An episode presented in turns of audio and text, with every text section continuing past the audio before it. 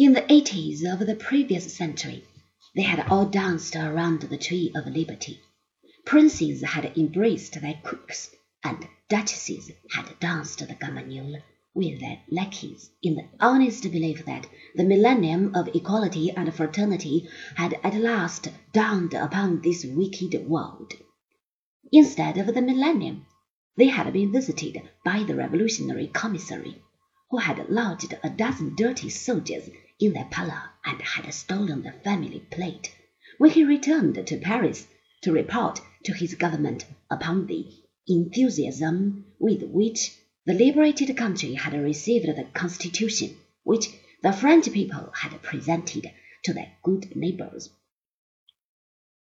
When they had heard how the last outbreak of revolutionary disorder in Paris had been suppressed by a young officer called Bonaparte, who had turned his guns upon the mob, they gave a sigh of relief.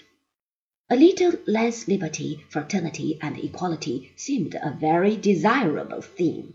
But ere long, the young officer called Bonaparte became one of the three consuls of the French Republic, then sole consul, and finally emperor.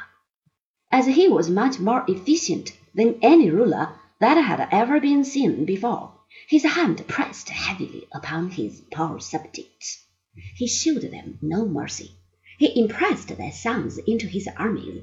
He married their daughters to his generals, and he took their pictures and their statues to enrich his own museums.